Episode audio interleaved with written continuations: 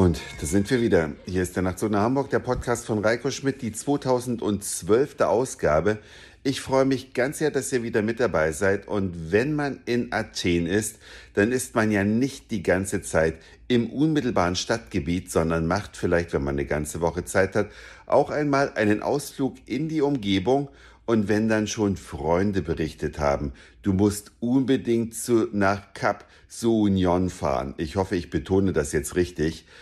Wenn dann der Reiseführer sagt, hey, der Sonnenuntergang, bei Cap Union, den muss man gesehen haben, dann kommt man auf die Idee, dass man das unbedingt machen möchte, nachdem es nun gestern gescheitert ist, weil die Griechen gestern einfach nicht mit dem Bus dorthin gefahren sind.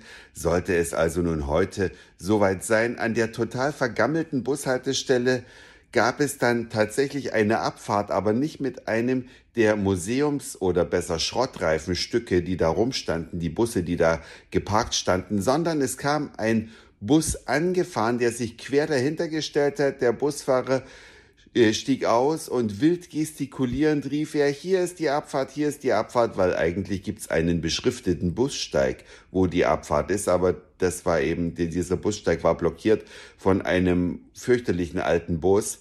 Und wir sind dann mit dem etwas neueren Modell, was allerdings auch schon so die Zeichen von Gammel trug, gefahren und sind dann auch pünktlich dort angekommen. In Cap Sounion ist ungefähr anderthalb Autostunden südlich von Athen und dort gibt es unter anderem einen tollen Tempel auf dem Berg, den man besichtigen kann, von dem auch noch ziemlich viele Säulen stehen. Und am ersten Sonntag im Monat ist der Eintritt in Griechenland immer frei zu eben Museen und auch Sehenswürdigkeiten, wo man sonst Eintritt bezahlen muss. Wir hatten nämlich überlegt, zahlen wir zweimal Eintritt. Wir wussten das zunächst nicht.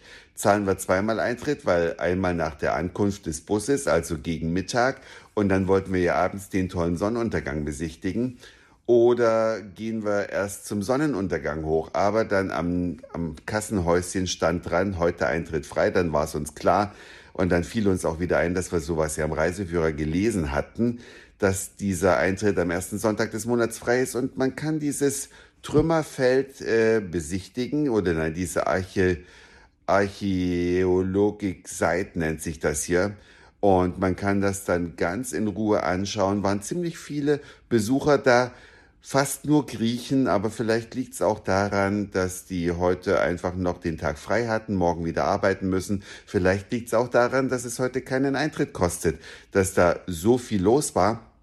Jedenfalls hat man einen tollen Überblick. Von da oben kann man auf die Nachbarinseln rüberschauen und kann vor allem das tolle Bauwerk bestaunen. Und da der Bus nach Hause erst um 17.30 Uhr fährt, 17.15 Uhr ist übrigens Sonnenuntergang, passt perfekt zusammen, ähm, geht man dann da ein bisschen spazieren im Ort und geht da auch in eine kleine Taverne, die hoffnungslos überfordert war, ob des Ansturms vor allem eben an Griechen, die da was essen wollten. Wir mussten also auch fast eine Stunde auf unser Essen warten, was aber völlig egal war, denn die Taverne befand sich direkt am Strand. Man saß also mit seinem Stuhl im Sand, der Tisch stand auch im Sand und das Essen war wirklich von guter Qualität. Und gegen Sonnenuntergang läuft man dann wieder den Berg nach oben zu diesem Tempel und erfreut sich mit allen anderen zusammen an dem wunderbaren Farbenspiel, weil wenn die Sonne untergeht, dann wird sie ja zunächst erst so rötlich und taucht diesen ganzen Tempel, diese Marmorsäulen in ein ganz tolles rötliches Licht. Und dann freut man sich, wenn die Sonne im Meer untergeht, es dann dunkel wird und ein bisschen fröstelt und man denkt, oh super, in einer Viertelstunde fährt der Bus, man stellt sich dann an die Bushaltestelle und wartet noch und wartet noch und wartet und irgendwann ist es dann 17.30 Uhr, es ist schon stockdunkel. Alle anderen verlassen mit ihren Leihwagen äh, oder mit ihren eigenen Autos den Berg. Und man denkt dann, scheiße, fährt vielleicht der Bus heute nicht, obwohl natürlich an der äh, Bushaltestelle war ein Aushang, wann die Busse fahren. Und da ja der Bus nun auf der Hinfahrt zwar gestern nicht, aber heute gefahren ist, sind wir davon ausgegangen, dass er auch auf der Rückfahrt verkehrt. Und auch beim Kaufen der Karten heute Morgen sind wir ja gefragt worden, gleich für die Rückfahrt mit, natürlich für die Rückfahrt mit. Haben wir also Karten gekauft und wie sich dann herausstellte, fuhr der Bus halt gar nicht mehr. Was halt in Griechenland scheinbar normal ist. Denn wir haben dann einen Griechen angesprochen, der eine Reisegruppe in, einer, in einem etwas kleineren Bus dann zurück nach Athen fahren wollte. Und der hat dann gesagt, ja, das passiert schon mal in Griechenland, ne? kommt halt dann kein Bus und so. Und wir dann, ja, aber wie kommen wir jetzt hier weg? Äh, es ist anderthalb Autostunden südlich von Athen.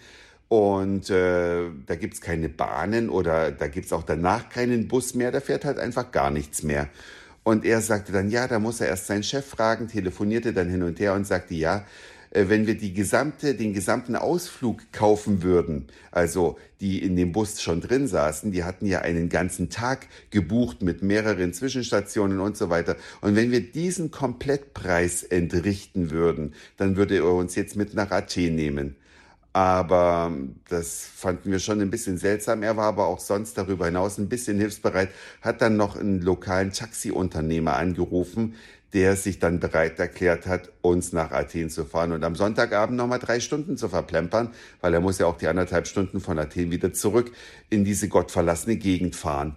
Also am Ende des Tages war es einfach nur teuer. Es ist unfassbar, dass ein Bus einfach nicht fährt, dass, dass da auch keiner dran denkt, dass ja da Touristen vielleicht irgendwie dann in the middle of nowhere stranden könnten, dass es den Griechen einfach egal ist.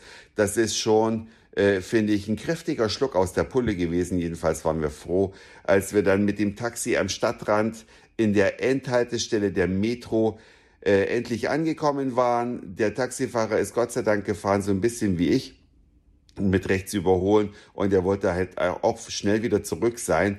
Wir sind dann auch noch von Motorradfahrern überholt worden, die das Nummernschild auf ihren Rucksäcken hatten. Fand ich auch ganz interessant, weil am Motorrad gab es gar kein Schutzblech, wo man dieses Nummernschild hätte festmachen können. Also hier wird alles doch ein bisschen locker gesehen. Leider zu locker, wie wir heute feststellen mussten. Aber letztendlich sind wir dann in der U-Bahn gelandet. Gut wieder im Airbnb angekommen. Jetzt wird noch schnell der Koffer gepackt.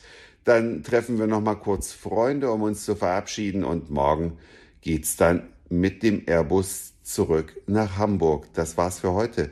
Dankeschön fürs Zuhören, für den Speicherplatz auf euren Geräten. Ich sage Moin, Mahlzeit oder guten Abend, je nachdem, wann ihr mich hier gerade gehört habt. Und vielleicht hören wir uns schon morgen wieder. Euer Reiko.